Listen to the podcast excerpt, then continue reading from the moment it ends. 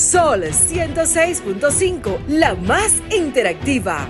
Una emisora RCC Miria.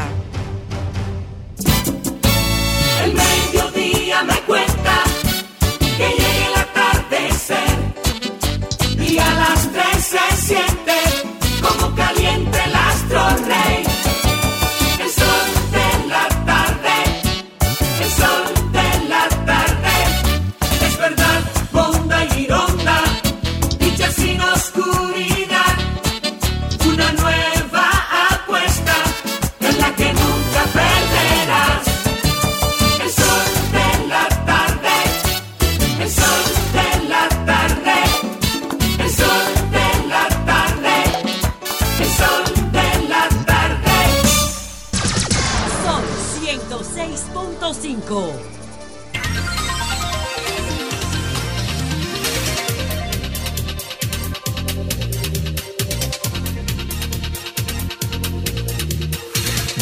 38 minutos marca el reloj de RCC Media y del sol de la tarde. A continuación el doctor Ricardo Nieves, pero antes, antes, antes, una información eh, importantísima y de último momento. La Guardia Costera de Estados Unidos anunció en Twitter en la mañana de este jueves que uno de los robots no tripulados que está buscando el sumergible Titán encontró un área de fragmentos en el lecho, en el lecho marino cerca de los restos del Titanic.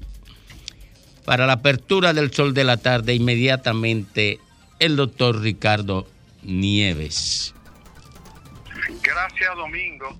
Muchísimas gracias, señor coordinador, y a todo el equipo. Saludos y afectos. Gracias muy, pero muy cariñoso a todos los oyentes del Sol de la Tarde. En este caluroso jueves 22 de junio. 22 de junio. Bueno, esa información que Domingo da, habría que saber, ¿no? La desesperación que debió experimentar esa tripulación.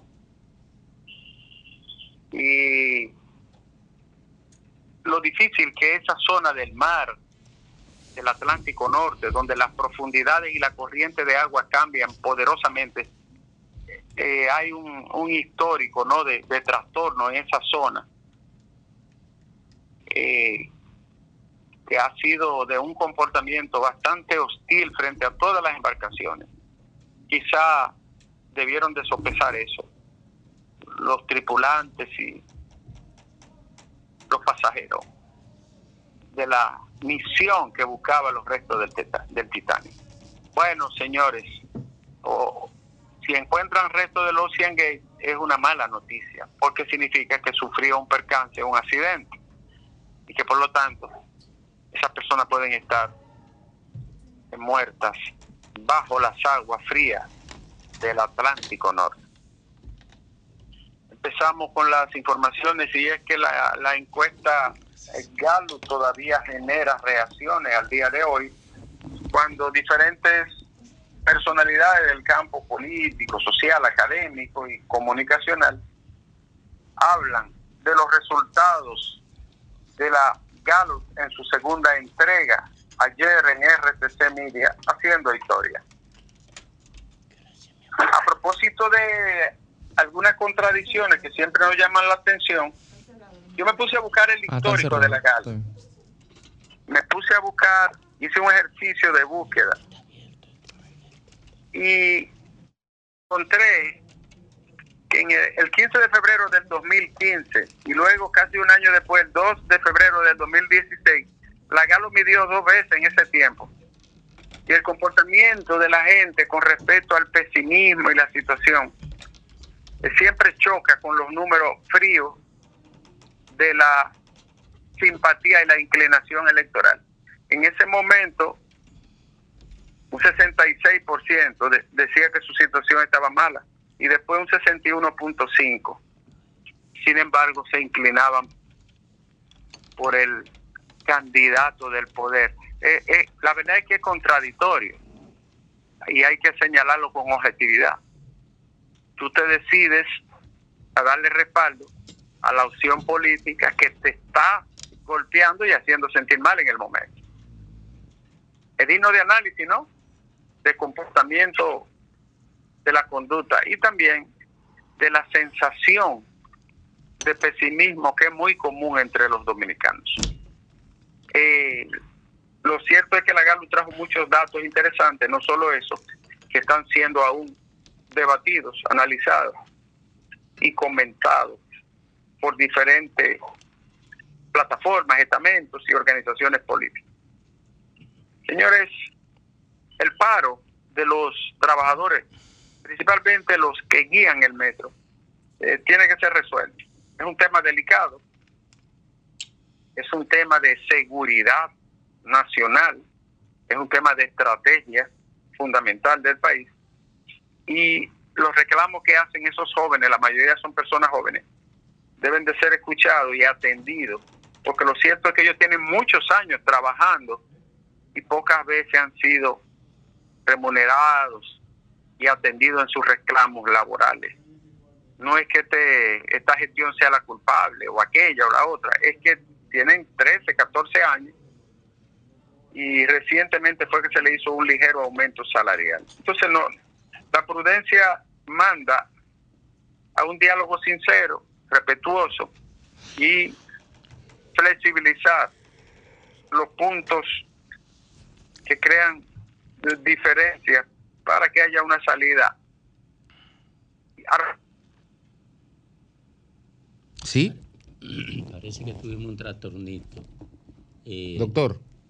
eh, se nos fue la señal, se fue la señal. Parece que él está en un lugar que, que, que se le dificulta la comunicación. Todavía, todavía estamos. Ok, ya lo tenemos, ya lo Estamos tenemos. Lo recuperamos. Ok, Eh, re- regresamos. Sí, estamos en línea. Adelante, Eh, doctor.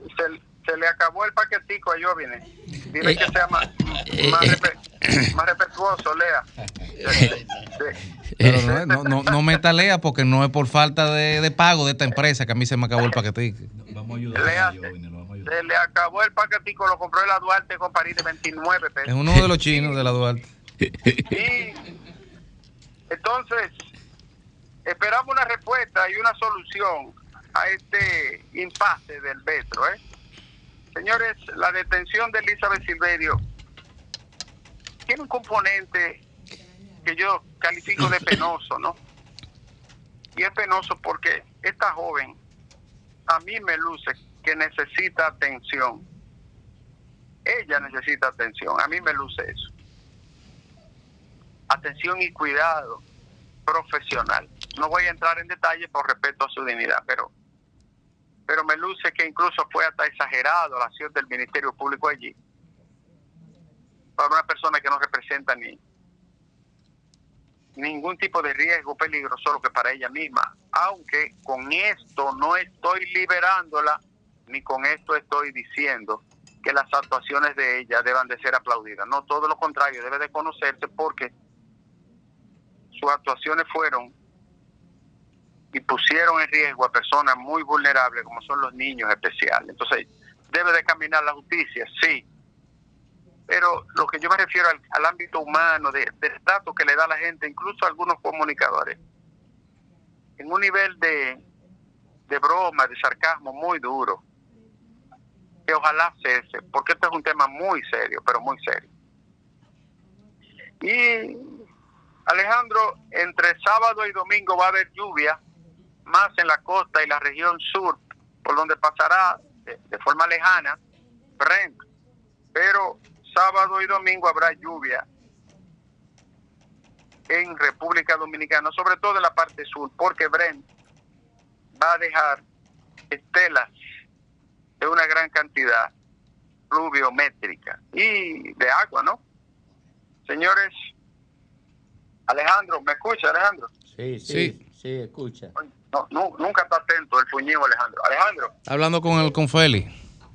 acá, di- dile, cuatro padres se querellaron contra la autodenominada neurocientífica Elizabeth eh, Silverio. Hoy, hoy depositaron querella cuatro padres eso le complica la situación Eso a lo esa joven, complica. aún más. Y tres meses de arresto domiciliario a la jovencita que le arrancó los cabellos a otra compañera de estudio a una escuela de las uvas en La Vega. Esa, ustedes vieron lo que hizo esa joven, ella le desprendió los cabellos, salió en redes sociales, lo mostró como un trofeo de haber ganado una batalla y se sintió orgullosa de su acción. Como una Comanche o una Cherokee. Sí, sí, sí, sí, sí. Qué lastimoso, ¿no? En el caso del CON 4, el tribunal dictó prisión preventiva a tres imputados que van rumbo a la Chirola. Y el video que circula de un oficial aparentemente recibiendo soborno de un conductor de un vehículo que transportaba ciudadanos haitianos en condición irregular, la verdad es que es un video bochornoso. Es una imagen bochornosa. El militar con su bandera y su uniforme del ejército y de la República Dominicana cogiendo 500 pesos para dejar pasar una guagua con personas ilegales. Qué guardias tan deshonestos. Qué bandido ese militar. Y la República Dominicana se prepara ya desde el viernes mañana para los efectos posibles de la tormenta Brett. Va a llover. Señores, eh, Alejandro, Le, escu- le- le escucha. Estuve hoy por la Procuraduría General de la República. ¿Cómo? Te esta- te estaban investigando. Dice él que sí te estaban investigando. Alejandro, estuve en la Procuraduría. ¿Haciendo qué? ¿Y a usted qué le importa?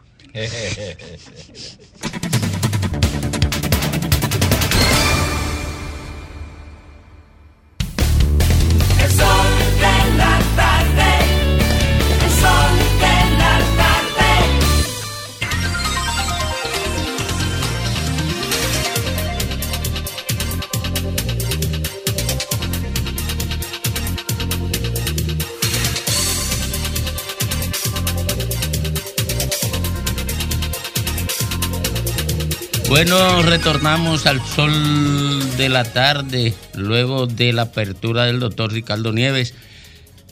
Diez minutos completan las tres y le informo que las autoridades eh, norteamericanas, o sea, las autoridades de la Guardia Costera de los Estados Unidos, eh, anunciaron en rueda de prensa, anunciaron que ofrecerán una rueda de prensa a las 3 de la tarde. O sea, Ahorita. eh, bueno, depende de qué lugar de Estados Unidos estén. Ah, Sí, porque entonces ahí se marcaría la diferencia. Eh, nosotros estaremos atentos a, a nuevas informaciones sobre eh, el Titán, que es el sumergible que desapareció en la proximidad mm, del área donde se hundió el Titanic. Eh, reiteramos que la Guardia Costera de los Estados Unidos anunció que este jueves eh, un robot de los que fueron enviados a localizar la nave eh, avistó fragmentos del Titán. El, mm, experto en buceo David Mear le dijo a BBC que los fragmentos incluyen un tren de aterrizaje y una cubierta trasera del sumergible. Esta información no fue confirmada por las autoridades. Según Mer, estos detalles los proporcionó el presidente de Explorer Club, o sea, la organización que eh, es propietaria del sumergible, ¿verdad? Y que está en comunicación con los equipos de rescate al que pertenecen dos de los pasajeros que viajaban en el Titán, o sea, la organización, el británico Hamish Harding y el francés Paul Henry Narguel. Eh, el Titán perdió toda comunicación el domingo pasado durante una inmersión con cinco tripulantes a bordo hacia los restos del Titanic. Eh, en República Dominicana, mientras tanto, la opinión público-política está atenta a la GALU, atenta a los resultados de la GALU. Esto así porque estamos a 11 meses de las elecciones presidenciales y a, y a 8, ¿verdad? A 8, a 8, a 8 o 9 de las municipales. A 8, a 8, a 8, a 8 de las municipales. Y cualquier información política, independientemente de, de la identificación que usted tenga con esa información, eh, llama la atención, genera impacto y provoca de alguna manera eh, debates, análisis, convoca a, los análisis y a los razonamientos para todo el mosaico político nacional. Hay que tomar decisiones en función. La peor condición en un escenario político es la incertidumbre. Es la peor situación porque la incertidumbre no te da espacio a la verificabilidad de los datos. Y sin datos no se puede planificar estrategia ni táctica política. Entonces, aunque los partidos hacen sus propias encuestas, sus propias mediciones permanentemente, este, para sus trabajos internos, las encuestas que son de orden público, eh, que se hacen para el consumo de toda la población, pues viene a fijar también líneas, ritmos, viene a establecer eh, por dónde andan las, las, cosas. Y esta particular de Gallup viene a reflejar algo que viene sucediendo en casi todas las encuestas de, cierto nivel de respeto. Y es una cosa básica y sencilla. Una, que el presidente Luis Abinader viene perdiendo puntos encuesta tras encuestas. Y otra es que el presidente Fernández viene subiendo puntos encuesta tras encuesta. Otra cosa que viene a revelar de manera ostensible esta encuestadora de ayer de RCC Media, El Sol de la Tarde, la Gallup, es que indica también que es muy probable, casi inevitable, escenario de segunda vuelta. Es decir, que a partir de ahí tanto a los que les favorece en materia numérica como a aquellos que todavía lo mantiene por debajo de las posibilidades, le permite construir un discurso a partir de esos números presentados ayer por una de las eh, prestigiosas encostadoras de este país.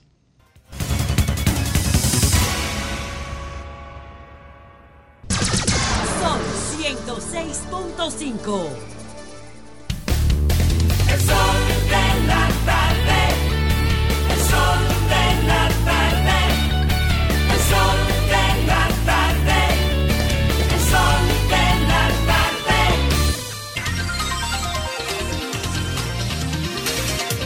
Tres minutos superan las tres de la tarde aquí en el sol del país, en el sol de la tarde.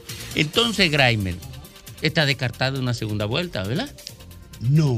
¿Eso no fue lo que tú dijiste? No está descartado. O ah, sea, bueno, sí, esa- sí. esa- o sea, Es una primera vuelta. está. Descartado el escenario de primera vuelta está descartado. La encuesta plantea dos Eso escenarios. fue lo que planteó él. Ahora, Sí.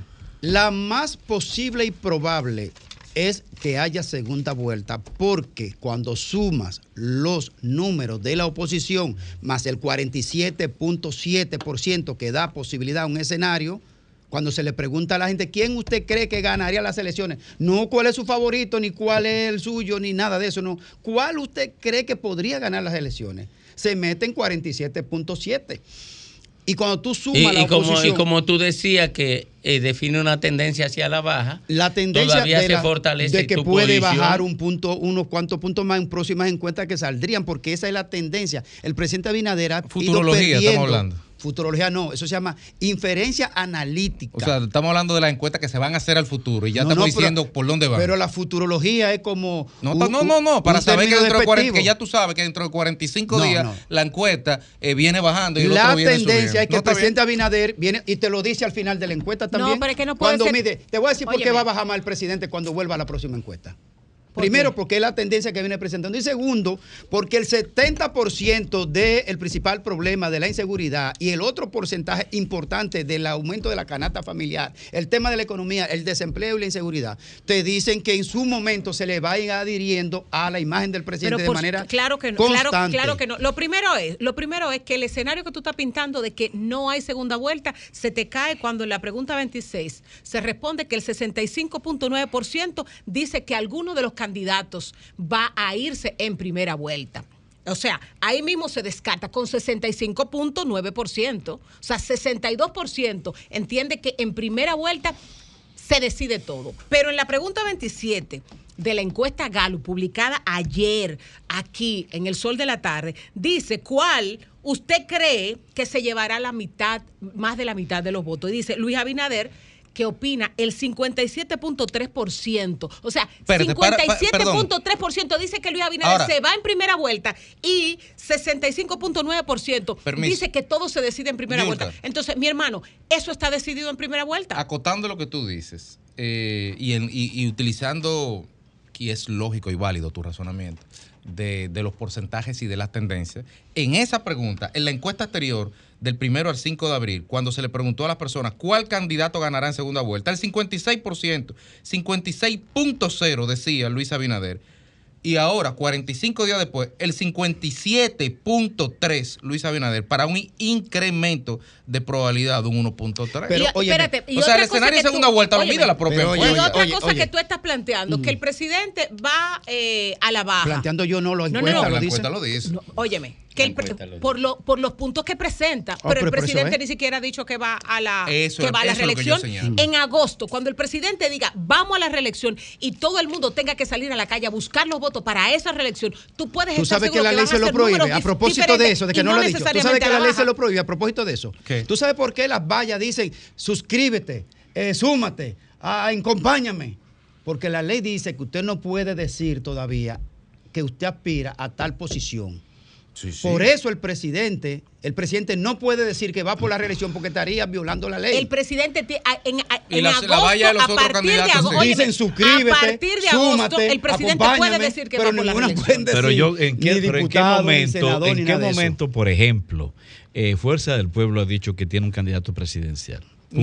Leonel es el presidente de la Fundación No, Fuerza del. Pueblo. No, ¿En qué momento el PLD lo ha dicho? Todas las vallas, todas las vallas que Fuerza tiene Leonel. Fernández, todas las vallas que tiene ¿Qué Leonel dice? Fernández ¿Qué en todo dice? el país, Suscríbete. dice Leonel Fernández presidente. No, No, eso no, no, es cierto. no, no, ninguna. yo no lo he visto. suscríbete, dice. ninguna. Eso yo no lo he visto.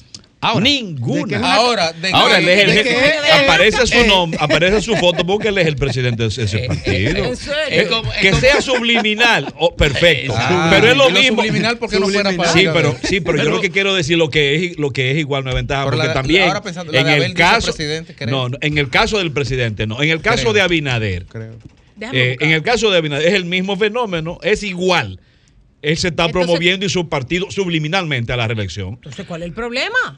No, lo que estamos diciendo que tú dices que él todavía no ha dicho. Pues claro que se sabe, porque si él no lo ha dicho. no, pero tampoco no Leonel lo ha dicho. no lo ha dicho porque pero no tampoco. Leonel lo ha Entonces, ¿qué- dicho. ¿Por qué, Entonces- perdón, ¿y por qué dentro de la Fuerza del Pueblo no midieron a, a otras personas? Pero, ¿quién, pero Fuerza del Pueblo está haciendo alguna por- encuesta. pe- perdóname, estamos hablando ¿Cuál de es la eh, encuesta? perdón, estamos hablando de la Galo. Pero eso es un problema de la es- ah, eh, ok, no, lo que pasa es que la Fuerza del Pueblo, en la Fuerza del Pueblo se mide sí y solo a Leonel, porque es el candidato. En el no, no es el candidato. Está No bien, se ha escogido. Está bien, está bien, perfecto. No, porque es la misma lógica bien, de Abinader. No, no es la Lenchi, misma no lógica. la Sí, es la demás, por favor. Lenchi, permíteme, per- dame 30 segundos. En el PLD están midiendo solo a Abel, porque Abel es el candidato. E hicieron un proceso. En la Fuerza del Pueblo están midiendo solo a Leonel. No se ha hecho ningún proceso. Yo no lo he dicho. ¿Lo acabo de decir? No, Ah, exacto. ok, perfecto. Gracias. tú lo estás suponiendo. No, no, no, Tú me estás interrumpiendo y no me quieres dejar llegar al final. No, bueno, y el final el que es... menos ha hablado aquí soy yo. Me avisa cuando pueda tener. No, no, Entonces, el final es que en el PRM no hay un candidato definido, porque el principal candidato ay, ha dicho que tiene hasta el 17 de agosto. ¿Y tú sabes por qué está haciendo eso? Y te voy a dar un punto ahí. ¿Tú sabes por qué él está haciendo eso? ¿Cuál es el principal candidato? ¿Y cuáles son los otros? ¿Y por qué está midiendo a David Collado? ¿Y por qué está midiendo a Pero eso es Carolina? un ¿Y por qué problema de la a Gallup. Ah, es Sí, un problema. es un no, problema es que no hay una definición del candidato en el PRM. No, eso Ahora, no es. tú esperemos sabes que- agosto, no Tú te sabes que eso es lo mismo, que eso es simple y llanamente Me dice propaganda. David Pero Collado para yo decirle a, a Diurca lo siguiente. Diurca, mira, El número más duro que tiene la encuesta Gallup de ayer fue el que yo te referí ahorita. Porque es que te dice cuál usted cree que ganaría de esto, el suyo. El otro que tú dices, ¿qué piensa usted de que ganaría en primera vuelta? ya eso es una, una, mm, un abordaje del imaginario de que el presidente Abinader está mejor colocado que todos los demás y es una realidad material medible. Eso es real. Pero cuando te dicen quién usted cree de manera específica que va a ganar las próximas elecciones, ya le está diciendo al individuo, defina cuál es el suyo. Por eso es que ese número, 47.7, es el número más duro de la encuesta. Pero mira, aquí Pero hay eso es que yo muchísima digo que hay gente- El número vuelta. más Oye. duro no es cuál candidato ganará la segunda vuelta. y el Permítanme- 57% te dice un nombre. permítanme Ese no es el más duro. Es importante que vaya primero a segunda miren, vuelta. Meterle una zancadilla. Wow, eso lo sabemos. Mira, la gente está limitada a la información que tiene, no proyectando la realidad y su repercusión futura sobre las candidaturas. Aquí, yo insisto, hay un problema esencial. Los juicios que están abiertos contra la corrupción han sido limitados, muy pocos ¿Qué tú insinúas? no se ha acelerado, pero no se van a detener. Y de esos juicios va a definirse quién puede pretender seguir o no, porque claro que las acusaciones están pendientes para, sobre todo, ¿A cuál este gobierno los le- tú- ¿A cuál opositores. este gobierno O sea tú le dirás que- que había que investigarlo por O sea que la justicia ¿Eh? está a favor de quién. no politice. La, la justicia está a favor de dime de quién pasaporte para electoralmente. comenzar por No, ahí. no, pero déjame hacerle una pregunta a Fafa. Perdónenme, compañeros. Fafa, ¿eso es una información que tú tienes o es una expresión de tu deseo? Las dos cosas. No. Ah, Yo eh, tengo-. Entonces, Yo vámonos para, espérate, yo no. tengo no, porque ahora, palabra, ahora, ahora, Papá, te tiraron un gancho. ahora, ahora sí te, te oye, ahora sí te metiste junto. Vamos a judicializar la Eh, eh, política. Atención, Y atención país. No, eso no es verdad. Y que me perdone Pero Marte Piantini, que acaba de darme la... Sí, no, voy contigo. Acaba de darme la información de que UAPA, la compañía propietaria del sumergible, y también Miguel Pichardo, que siempre nos está dando información, acaba de, de informarnos que la compañía propietaria del sumergible ya dio el pésame a los a los parientes. Est- están ofreciendo la rueda de prensa. Co- Explosionó. Da por desaparecido. Sí, correcto. Entonces, ya le acaban de dar por, por- por muertos a todos los tripulantes y los pasajeros del sumergible. Entonces, Fafa, volviendo a lo que tú acabas de decir, porque tú dije, ah, hiciste una revelación terrible. Oye, tú dices que tiene información de que van a iniciar procesos y yo pienso que contra la gente de la Fuerza del Pueblo, ¿verdad? Co- ¿Contra quién? Que van a iniciar procesos para bajar, para bajar, reducir eh, eh, La posibilidad de las posibilidades electorales de la oposición. Tú acabas de decir eso. Así es. Que van a iniciar procesos el Así gobierno. es. Así es. Faltan temas para llevarlo a los tribunales que van a tener profunda repercusión. No lo ayude No, así, no, no, Fafa. no hay más nada que decir. Fafa, ¿Cómo no se lo va a ayude Ahí no hay más nada que decir. O, sea, que la justicia independiente se fue al carajo. O sea, que la justicia la está a la disposición de los beneficios electorales del gobierno. No, señor. O sea, Ay, que ay, la justicia es ciega y solamente mirará a un lado. Señores, Ay, si aquí ponen en evidencia en las prácticas de los 20 años anteriores. Que no son 20 las años, Fafa, también incluye lo de incluye también lo de Hipólito, incluye también los, los de No, no, no, los de Salvador no. Rey Blanco. Ajá. Nadie tiene confusión aquí. Ah, no. Que es el PLD el que va a rendir cuenta con Ah, bueno. el PLD y Sacaron su separación. No, no. Tú sabes que debería que ser. la acusación va a ser sobre ellos y que va a ser Con- una Oye, tapa al hoyo. de Oye, esto, Domingo, con el arraigo histórico de Fafa y el rango político de Fafa. Óyeme, doña Miriam Germán, Camacho Tendrá y que Jenny Berenice tendrían que dar una declaración conjunta de que no es cierto negar o afirmar que van a abrir expedientes contra miembros de la oposición solo por un tema de impedir Están caminando, electoral. están no. caminando No, los eh, expedientes. óyeme, no, no, no, espérate, porque ustedes dos se han plantado en contra de Fafa. No, no, no. Entonces, no, no, no, no, no, no, Es interpretando lo que No, él no, no, dijo. no, No es lo mismo. No es lo mismo. Es interpretando lo que Fafa planteó. Lo primero es que no estoy de acuerdo con. Fafa. ¿Eh? No estoy de acuerdo con Fafa. Eso es un aspiracional. de Fafa, un, deseo personal. Porque, señores, por primera vez en la República Dominicana, y lo reconoce incluso la misma oposición, ¿Qué? por primera vez el Ministerio Público está tomando sus propias decisiones sin que nadie lo llame, sin que nadie le diga, mete preso a fulano, sin que nadie le diga, saque a fulano. ¿Cómo que incluso eso?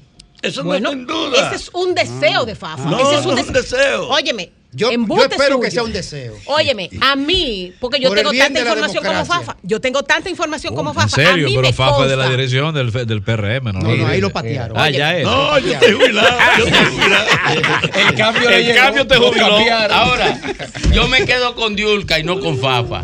Porque yo tengo, habien- yo tengo escuchando a Fafa el discurso de deseo desde hace mucho tiempo. Ahora, Y él sí jura que son verdad. Es lo que él Estoy desea y él jura diciendo- que son verdad. Estoy diciendo que se va, se está preparando en los procesos de investigación casos que van a ser contundentes en la preferencia electoral. Sí, pero por Atención, primera país. vez en este Atención, país, país. tenemos la Mira, certeza de que los Judicializar procesos la no responden a la política y judicializar política. las elecciones. Ay, No, ay, eso no ay, es ay, verdad. ay, Bueno, eso no ahora Él se ríe, mira, él, él sabe Ay, que me Oye, Fafa. Sí, pero la boca de Fafa, ¿quiere eso que pesa. ¿Quiere que te diga algo, Fafa? Yo me comportaré distinto a ti. Si, si eso ocurre, yo diré que tú tienes razón. Si no, seguiré diciendo que tú nunca tienes razón frente a lo que le dice a me alegra que te la juegue así, porque te va a abatir la vida Ay. con la verdad de que es inevitable que hay que meter más gente presa. Son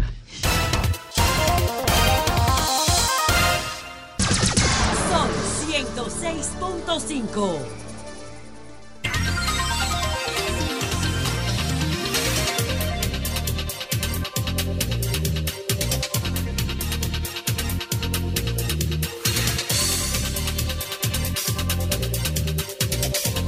Bueno, retornamos al sol de la tarde. Miren, eh, a, nuestros interactivos queridos, apreciados por este espacio, todos que contribuyen eficientemente a la realización del sol de la tarde, porque sin la participación de la gente el programa quedaría cojo. Eh, no tenemos interacción hoy. Hay un tema con claro y la línea. Con claro, no con el sol, porque aunque el sol es claro, no es lo mismo que claro. Eh, con claro y la línea que está ya encaminándose. Está haciendo los esfuerzos técnicos. Correcto. Claro, ya está encaminando Probablemente acciones. más tarde tengamos, pero por el momento no hay entrada de llamadas. Correcto, así es. Eso que dice Graimer. Hay un problema con Claro y Claro ya está notificada de esto y están haciendo esfuerzos técnicos por restaurar la comunicación telefónica. Mientras tanto, eh, ya todo está definido, ¿verdad, Así eh, Jovine? es. En, La, en, la eh, empresa propietaria del sumergible Titán ha dado por muertos a los cinco ocupantes de la nave tras ser hallado este jueves los restos de parte del sumergible. Encontraron la parte un marco de aterrizaje y una cubierta trasera del sumergible, lo cual solo hubiera sido posible si el sumergible hubiera colapsado dentro de un campo de escombros. Ya la compañía los dio el pésame incluso y la Guardia Costera. Y en, lo personal, estábamos hablando fuera del aire, y sin ser un poco, sin ser frívolos con la noticia, de que en cierta forma, quizás hasta sea un consuelo, y esto lo digo a título personal, porque mi mayor preocupación era la agonía que pudieran tener cinco seres humanos durante 96 horas atrapados en un eh, receptáculo tan minúsculo. Aparentemente la nave implosionó por una fuga de agua. Pienso que fue por una fuga. Que otra, y de ser así, fue una muerte muy, muy rápida y muy poco dolorosa. Bueno, habría que ver cuáles son las consecuencias, digamos... Jurídicas, legales. jurídicas por una parte, pero también civiles, o sea, de reparación, porque es muy probable que esto tuviera un buen seguro nadie se va a embarcar en Todos un- los tripulantes tenían que firmar documentos de exención de responsabilidad. O sea, usualmente ese tipo de expedi- Y los dicen varios, porque yo estuve viendo una entrevista a un youtuber mexicano que estuvo recientemente en el viaje anterior y él señalaba de que tenían que firmar eh, varios documentos. Me decía, mira, la palabra muerte aparece tres veces en la primera página. En la página que tú Ujú. firmas el disclaimer, o sea, tú firmas exonerando de responsabilidad.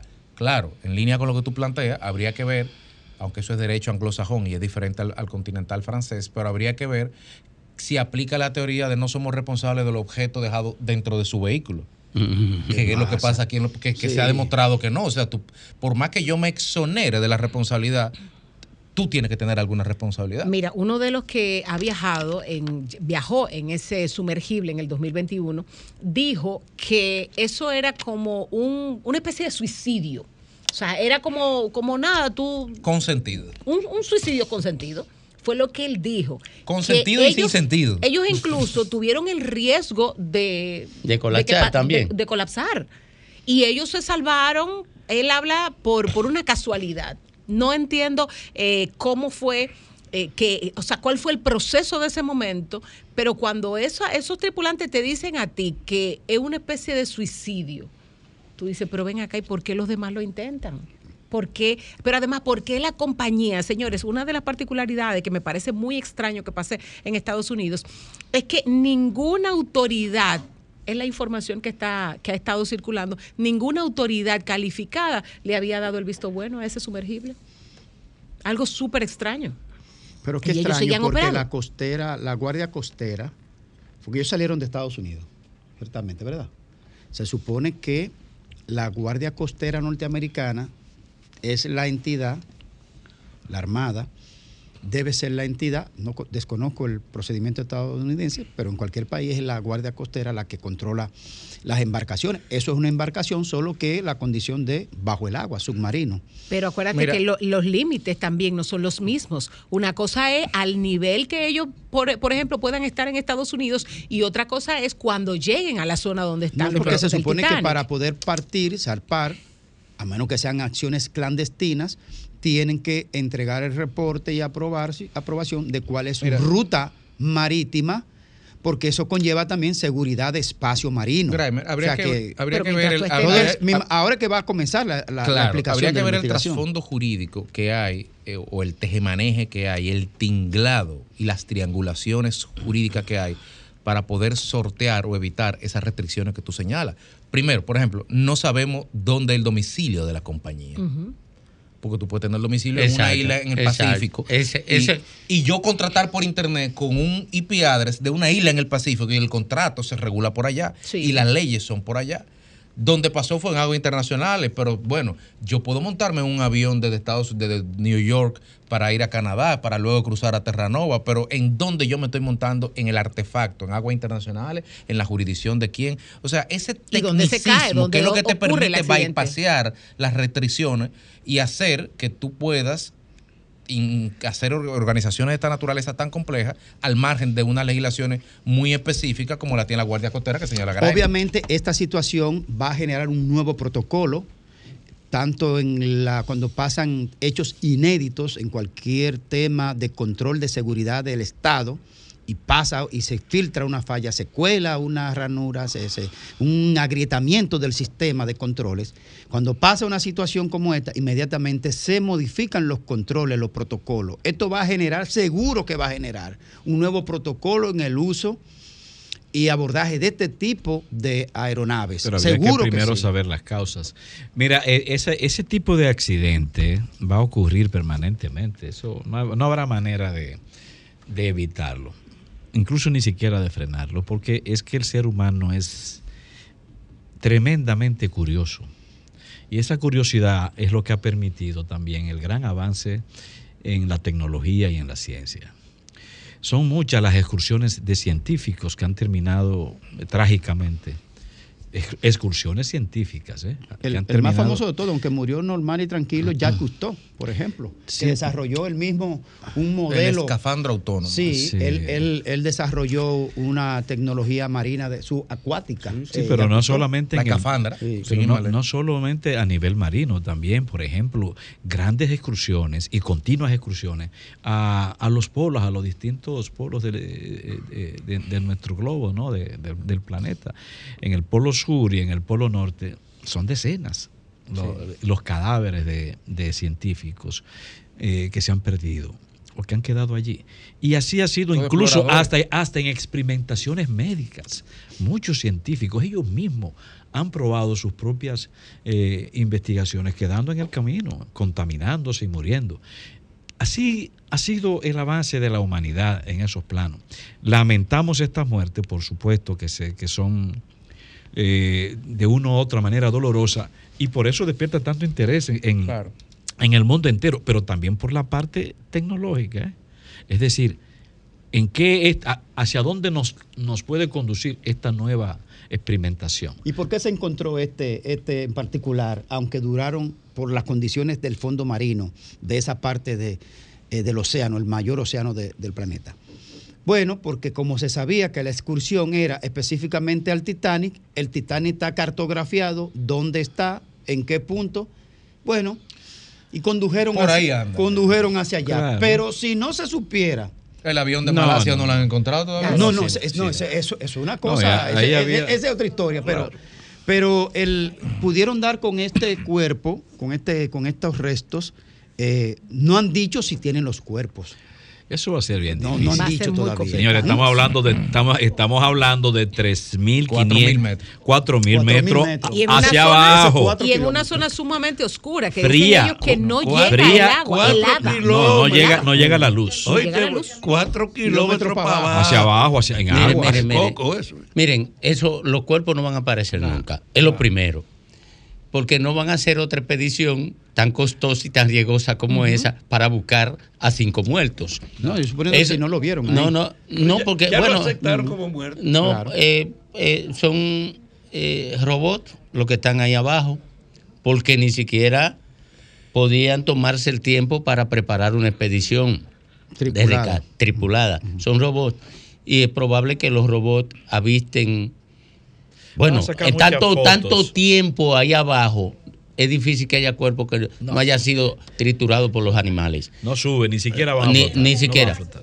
Pero, pe- pero eh, implosionó, que la explosión misma pudo haber de- eh, Destrozado a, a claro los cuerpos. sí. Pero volviendo a, a- a las curiosidades iniciales, lo primero es que esa era una excursión comercial. La gente tenía que pagar. Por tanto, cae en el ámbito de un código comercial de algún país. Segundo, las regulaciones marinas tienen dos dimensiones. Las dimensiones territoriales y la dimensión de agua internacional que está bajo el control de organismos internacionales. Por tanto, ellos caen bajo la- eh, el amparo de las, de las regulaciones internacionales. y esas regulaciones eh, tienen, eh, digamos, escenarios de acción cuando entran o acciones de, organizo- de organizaciones internacionales, de organizaciones interestatales, o cuando entran en acción eh, la proximidad de dos naves. De manera que eh, si el ámbito comercial es de un Estado muy abierto, ahí no hay mucha con- eh, consecuencia, porque tienen que ir a litigar a ese Estado. Y, y en el ámbito internacional, ahí nada más se incluye una sola nave, que es la nave que implosionó. Por tanto, ahí no hay nada que hacer. Yo pienso que eso termina en, En el cine. en el cine. Va a terminar en el cine. No, y, más- además, y le aporta informaciones. Netflix. Va a aportar informaciones Netflix, también. Ni más ni menos. Informaciones Sí. Yo científicas voy a salir por tecnológicas. Por Netflix o el cine eh, Convencional. convencional, tradicional, hollywoodense, más los documentales que habrá de generar esto también. Eh, eh, porque imagínense, era detrás de una leyenda como el Titanic, que hace 111 años, en su primer viaje, chocó con un iceberg y se hundió. Y eso ha generado toda una cultura, una leyenda alrededor de esos restos, que al día de hoy todavía siguen encontrando nuevas cosas alrededor de esto. Entonces, es Mira, como- ahí- es tiene como- que haber es- una caja negra. ¿Dónde? En, en ese vehículo tenía que haber eh, Pero- alguna computadora que pero registrase. imposible encontrar esa No, caja sí es negra. posible, es posible. Quizás no de una vez, pero es posible. Porque el- La prisa era por encontrarlo Sí, sí, vivo. es- pero es posible. todo el tiempo ¿eh? para buscarlo. Incluso los restos de, de esa nave es posible conseguir. Mire, ¿no? señores, Es posible. eh, hubo una. eh, fue el Challenger Sí, que, en el 88. que explosionó. Se En el desintegró. 86. Se desintegró. En ruta, inmediatamente despegó Sí. eh, a unos pocos 17 minutos. segundos. 17 segundos. Gracias, eh, Jovin. Eh, siempre en esta aventura eh, de revolución tecnológica y de cambio eh, grande en la humanidad, se generan estas pérdidas. Usted- ustedes saben cuánta gente en ruta de desde Europa a, a la a América a esta mu- zona. murieron Sí. Antes de que Colón llegara. Muchísimo. Pero antes del Apolo 11 llegar, se, se quedaron como tres Apolo en el camino. Sí. De manera que esto tiene, llama la atención porque es innovación. Y la innovación siempre llama la atención. Pero es normal que en la apertura de rutas eh, que dependen mucho del avance tecnológico, eso dentro de 10 años, mire, yo no creo ni siquiera que ella se va a bajar al Titanic sin problema y van a ver, y van a regresar en 24 horas, Sí, hombre. como si fuera Porque de aquí a donde van a sacar eres, lecciones de De las matas de farfán. Sí, como si fuera de aquí a la mata de Farfán o de aquí a Nagua. Ahora, ahora yo Vendrán me pregunto, lecciones, nuevas Yo lecciones. me pregunto, Sí, me- señores, ¿esa gente creerá que reencarna? Porque tú tienes una sola vida.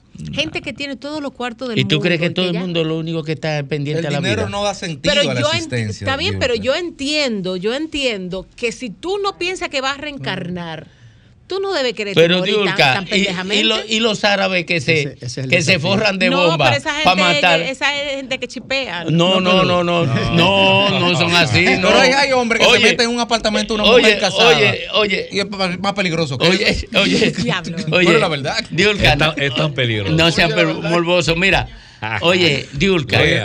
Diulca, Irán, Irán, Irán tiene un problema donde hay árabes que hacen eso.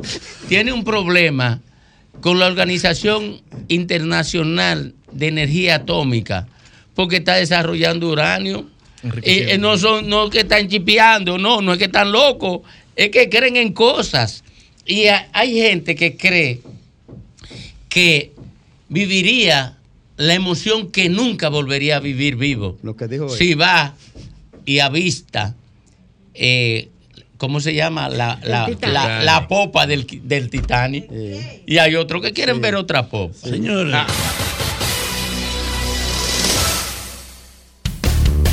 El sol de la tarde, el sol de la tarde.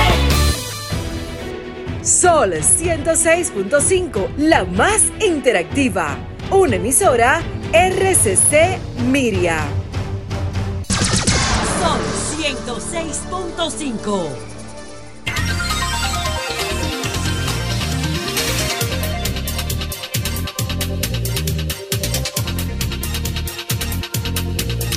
Bueno, 18 minutos completan las 4 de la tarde aquí en el sol del país, en el sol de la tarde.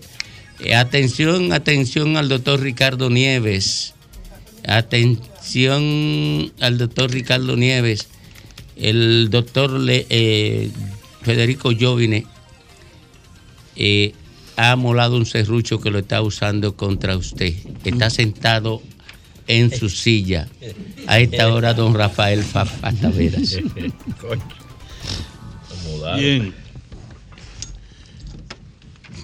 Como mi preocupación fundamental, yo lo reitero siempre, es que se le dé sentido a una orientación de cambio, asumiendo que esta sociedad está retrasada a nivel tecnológico y por el otro lado podrida en la falta de ética y en el derecho y la libertad que tienen los funcionarios para aprovechar su cargo, no para servir. Y como están en eso, yo no tengo ninguna duda que ahora, estamos hablando aquí de juicio, sobre todo por la corrupción, hay algunos elementos añadidos a la cuestión de la corrupción que no lo quiero dejar en el aire. Por ejemplo, cualquier ministerio, como es una práctica aquí, llama a una, hace una oferta pública para que participen y reciban oferta para ello eh, asumir su pago. Y desde ese punto de vista, la oferta pública para que le hagan diversidad de propuestas ha sido una característica permanente que ha tomado cuerpo en los últimos años a través de la que se le da una forma al aprovechamiento de la autoridad y de los cuartos que aparentemente no te rastrea ni te empuja al delito. O cientos de millones de pesos están en circulación, miles de millones de pesos están en el mercado expresado en ofertas que hacen las instituciones del Estado y la mayor parte de las prácticas que tienen que ver con eso son muy sencillas.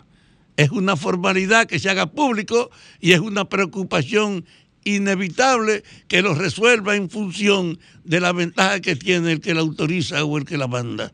La gente sabe que hay una práctica en ese ejercicio de la participación pública de diversidad de intereses en los consumos del Estado. Ese hecho es una de las situaciones que a nivel del problema de la transparencia y de la corrupción tienen que ser abordados de verdad por el gobierno. Abordado. No es un problema para que se lo dejen a los fiscales. Es que en el gobierno tiene que haber una fiscalización interna para que todas las operaciones de compra puedan realmente defenderse en su existencia en función de que es la más conveniente de lo que tiene mayor nivel tecnológico. No hay ninguna revisión a esas operaciones, que es en cierta medida una legitimación del robo y de la corrupción pública, en todas las instancias. Yo quiero decir que tuve una relación con una instancia que participó y que participa en esos llamados del mercado. Por ejemplo, yo soy amigo del jefe de la policía.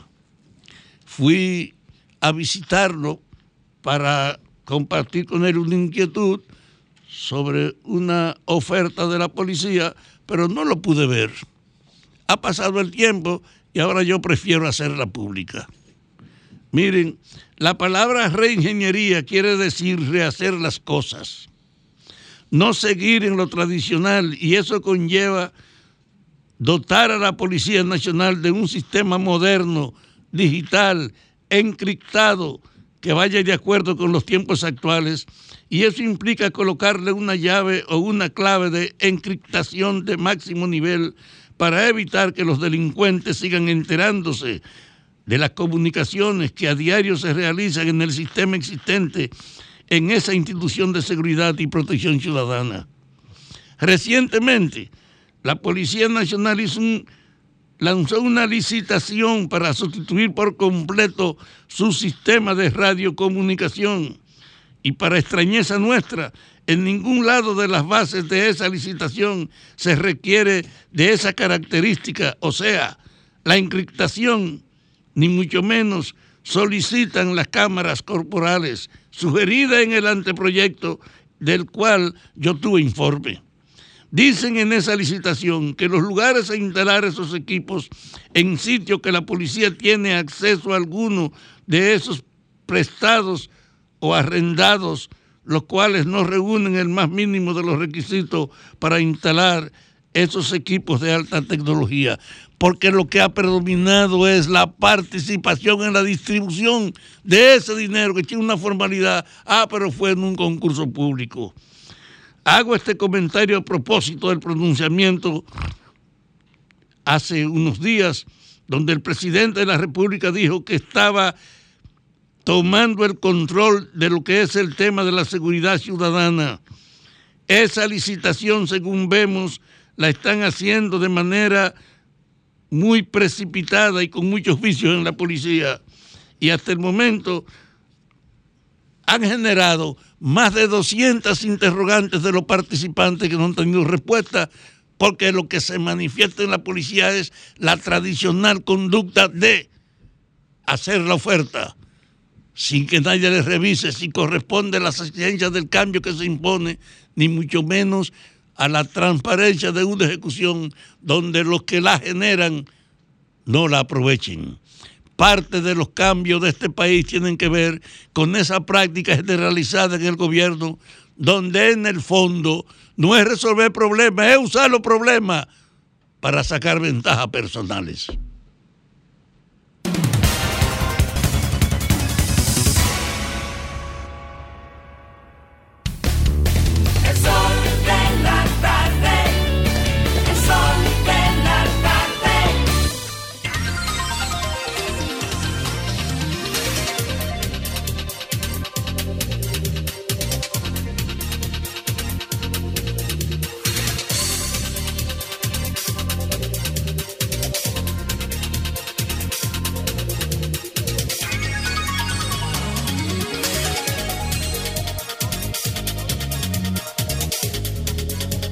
Bueno, ya tenemos, tenemos en los portales de los diarios del mundo las fotos de los cinco ocupantes.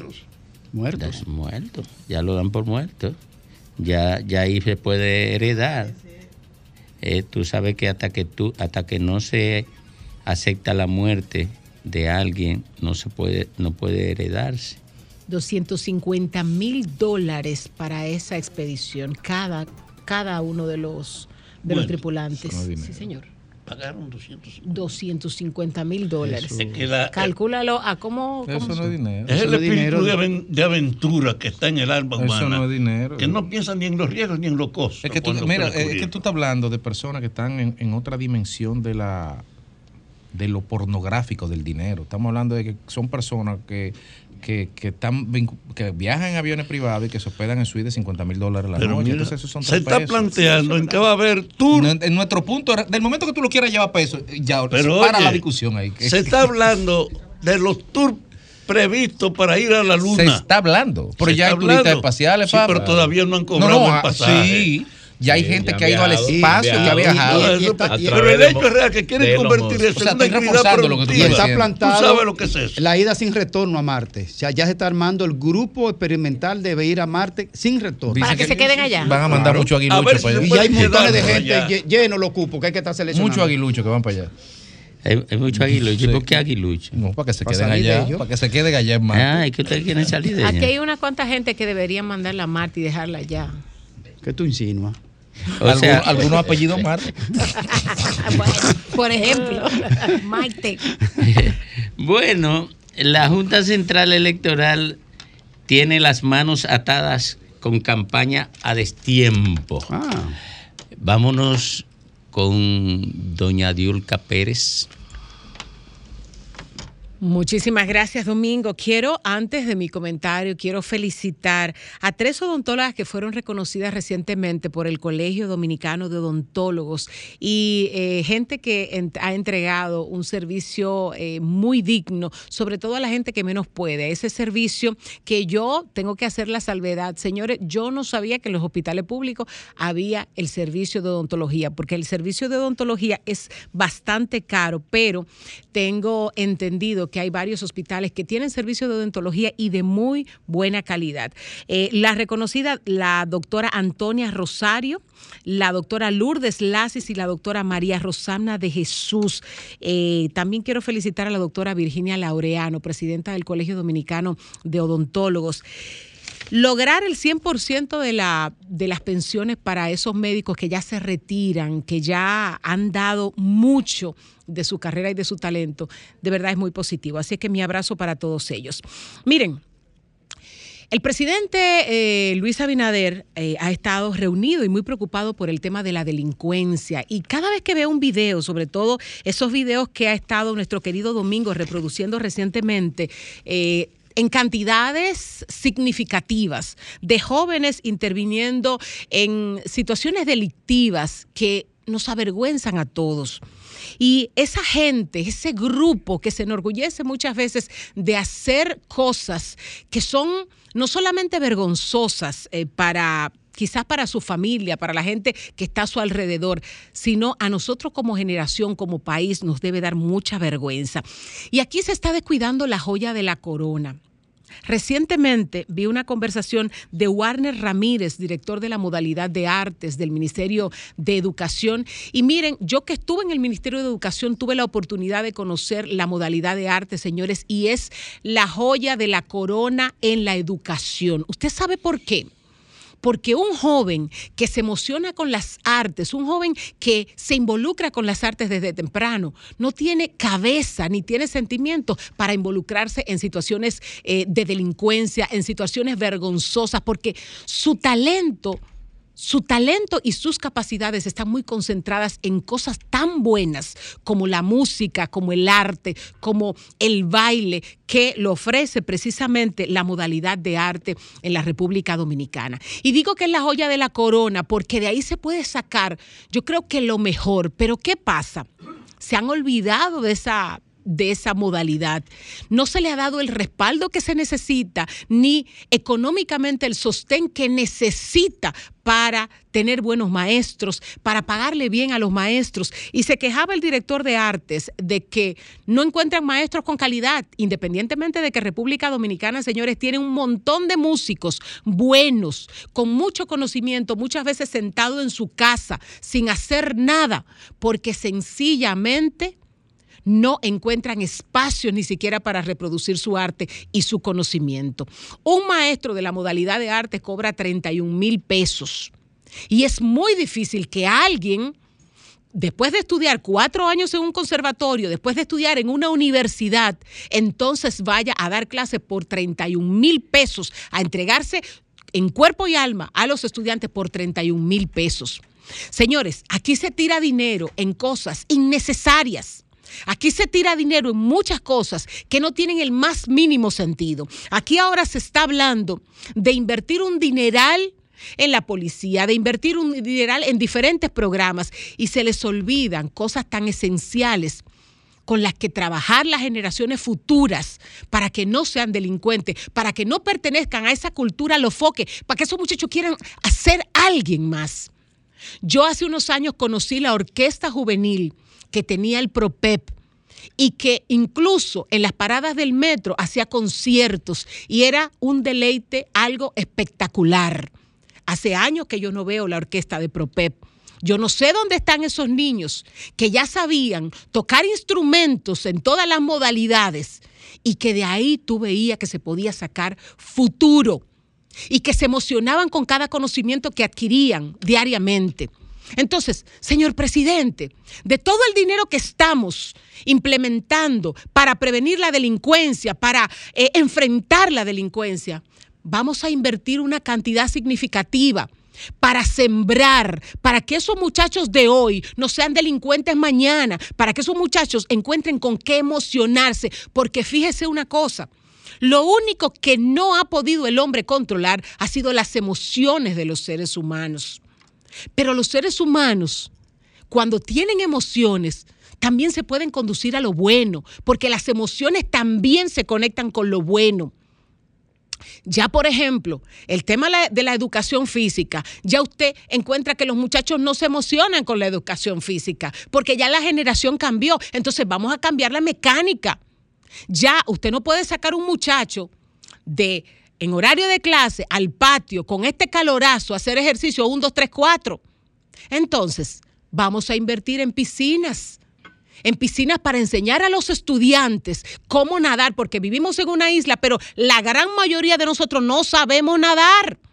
La gran mayoría no sabe nadar, pero la natación es algo, primero, que trabaja todo en el ser humano, pero sobre todo canaliza las emociones Vamos a hacer eso y vamos a trabajar con los estudiantes, en ese sentido, con los estudiantes de las escuelas públicas. ¿Usted sabe por qué? Porque la brecha también entre ricos y pobres viene por ahí. Los ricos saben nadar, los ricos le enseñan a nadar desde tempranito. Los colegios, muchos de los colegios de los ricos le dan natación a los niños. Los ricos llevan a sus hijos a aprender a nadar. Vamos a hacer pistas de patinaje en las escuelas. ¿Por qué? Porque si los muchachos necesitan con qué emocionarse y ya lo tradicional no les emociona, vamos a buscar otras metodologías para emocionarlos. El patinaje, que también ayuda a desarrollar destrezas, más allá de las deportivas y más allá de las intelectuales, preparan al ser humano hasta para la vida. Vamos a cambiar la mecánica si queremos hacer la diferencia entre que los jóvenes de hoy puedan transformarse y los de, mañana puedan ser constructivos para nuestro país. Vamos a comenzar cambiando la mecánica, señor presidente, porque dinero hay. Lo que pasa es que no está invertido en las cosas esenciales para crear una generación futura productiva.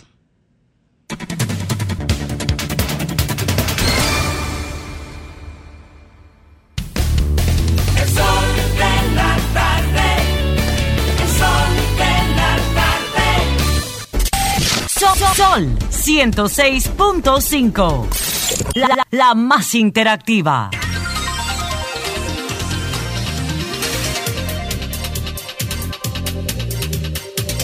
Bueno, son las 4 o 5 minutos aquí en el sol del país. Yacel Román, analista internacional que le da seguimiento a los acontecimientos de la región y más allá. Eh, está con nosotros hoy y vamos a ver si le lanzamos una ojeada a aquellos puntos de la región y quizás fuera de la región donde se están dando eventos que llaman la atención y que nosotros necesitamos descodificar para comprenderlo a precisión. A mí se me ocurre, aunque la producción eh, nos orientó sobre algunos temas, a mí se me ocurre eh, razonar sobre lo que se está dando en El Salvador, que para mí es lo más llamativo ahora mismo en la región. Eh, se está reduciendo el nivel del Estado, eh, hay un choque entre la política tradicional y el modelo de política emergente. Se enfrenta de manera exitosa la irrupción de la delincuencia común en la vida social, trastornándola se da un enfrentamiento entre la comunidad internacional organizada y el gobierno de El Salvador. Se intentan unas reconfiguraciones de el orden monetario local.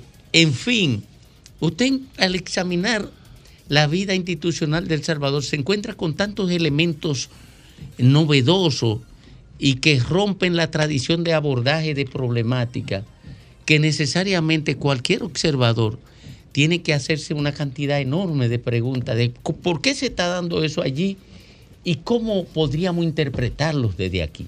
Claro, tengo que mencionar que en el caso salvadoreño puedo hablar con muchísima propiedad, incluso más que varios otros temas, porque ahí soy profesor invitado en la Universidad José Matías Delgado. Tengo una columna de opinión en el Diario de Hoy, uno de los principales periódicos Ah, de El no Salvador. Escriben mi nombre en Google, Yatzel Román, El Salvador. Van a ver cómo llevo ya 10 años en esto y he visto la transformación de esa sociedad que recordaremos pasó por una cruenta guerra civil de 12 años entre 1979 y el 31 de diciembre de 1991, ya es el primero de enero del 92, que se eh, implementan los acuerdos de paz que tuvieron como resultado pues el reconocimiento como partido político del Frente Farabundo Martí de la Liberación Nacional, que participa entonces ya en elecciones en 1994 y comienza lo que se entendía era un nuevo periodo de participación democrática. Sin embargo, en lo económico El Salvador no logró mejorar de manera considerable de 1994 en adelante. Entonces la audiencia entra ahora mismo a Google y escribe PIB per cápita El Salvador, eh, les va a salir una línea de eh, cuasi crecimiento de 1989 hasta 2019 con escaso cambio, a diferencia de República Dominicana, que desde 1966 hasta 2023 se ha más que septuplicado. Eso es una gran diferencia. El Salvador, como bien saben, es uno de los países que tiene las mayores diásporas en Estados Unidos y también por eso había sido una de las víctimas de mayor cantidad de deportaciones y fue en el mismo Estados Unidos, en Los Ángeles, donde se fundan estas dos pandillas que hacen referencia a barrios dentro de Los Ángeles. Estoy hablando de la MS-13, que es la Mara Salvatruche 13, y el barrio 18. La gente a veces escucha eh, las maras y piensa que es una sola, pero son varias pandillas que guerrean entre sí y se dividen entre lo que llaman clicas. Eh, varios gobiernos intentaron combatirlo de diversas maneras. Ustedes recordarán que incluso aquí hubo un candidato presidencial que ironizaba sobre el fracaso de la lucha contra las maras en El Salvador, eh, recordando que, por ejemplo, el presidente Paco Flores eh, dijo que iba a aplicar la mano dura y fracasó. Después llegó el presidente Tony Saca y dijo que iba a aplicar la super mano dura y fracasó. Ese, ese fue el que falleció. Eh, Tony Flores. Flores fa- eh, falleció. Tony Saca está preso. Está Ah, preso. está preso ahora mismo por eh, desviación multimillonaria de fondos. Le descubrieron Mm. que había desviado 5 millones eh, de dólares hacia sus cuentas personales. Eh, después llega entonces el, el propio Frente Farabundo Martín. Eso algunos lo vieron como eh, la realización del sueño de la guerrilla. Aquí tenemos a un ex izquierdista duro, bueno, a lo mejor seguirá siendo amigo del frente. Cuando llega el frente con alguien que no era guerrillero, sino que era un periodista, estamos hablando de Mauricio Funes, eso levantó grandes esperanzas, pero también tuvo serios inconvenientes económicos. Después llega ya sí el guerrillero, Salvador Sánchez Serén, que también levantaba grandes esperanzas. Algunos decían, bueno, este va a ser el gobierno del frente de verdad pero no logró avanzar en torno a lo que era eh, las penurias económicas, pero tampoco en la lucha contra la criminalidad tan rampante. Ellos hicieron un acuerdo con las maras que significó una disminución de muertes, pero disminución de muertes de que ellos ya no se estaban matando entre ellos, pero seguían matando a la población. Entonces, cuando uno suma lo que son las triple C, estamos hablando de los 5 millones desviados. ¿Qué son las triple C? Contracción económica, corrupción y criminalidad. Eso es un desastre para el colapso del sistema. Y es así que una persona que había sido partícipe leve del sistema, estamos hablando de Nayib Bukele, que primero fue alcalde de un suburbio que eh, Del tiene propio nombre- Frente Farabundo, Martín. pero era su vehículo electoral. Él se presentaba ahí porque era un candidato bueno. Fue primero alcalde en Nuevo Cuscatlán, después alcalde en San Salvador. Sí, no, pero para que la gente entienda que él se vende como un outsider sin ser un outsider real. Claro. De hecho, él buscó que lo expulsaran del partido para decir, bueno, las élites no me quisieron. Se presenta como candidato en 2019, gana en primera vuelta en 2019, en 2021 logra los dos tercios del Congreso y ahora es el presidente más popular de la región, no con el mensaje que él llegó, que primero su mensaje era de ruptura con las élites. Y eso ya está agotado. Pero Ya la élite. Claro, de las élites políticas, porque él viene de una élite económica, él es millonario, eh, dueño de grandes negocios allá, sus familiares. Pero ya ese mensaje no es suficiente después de ganar las elecciones. Después venía la transformación económica, pero el Bitcoin colapsó en buena parte del mundo. Incluso a quienes les gusta el básquet saben que la principal arena de básquetbol en Miami, que era la arena FTX, eh, ya no tiene ese mismo nombre porque colapsó el modelo en este momento de Bitcoin. No sabemos si va a resurgir, incluso tiene algunos eh, números positivos más recientemente. Y Nayib Bukele arrasa en Entonces, el Parlamento. para empalmar ahí con lo que dice Domingo sobre Nayib Bukele, el solo eh, le faltó a Domingo agregar el tema constitucional.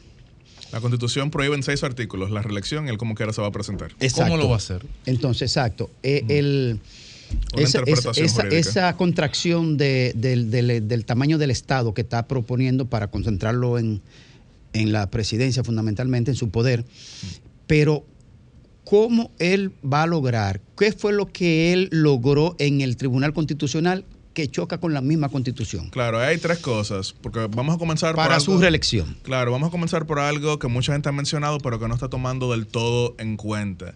Y es que muchas personas están hablando de disminuir, eh, aquí mismo también en República Dominicana, la cantidad de diputados, algo con lo que yo estoy de acuerdo hasta un punto, pero con lo que no estoy de acuerdo es con hacer circunscripciones más pequeñas. Y aquí tenemos varias personas que han, eh, que han sido diputados o que aspiran a ser dipu- eh, diputados sentados con nosotros.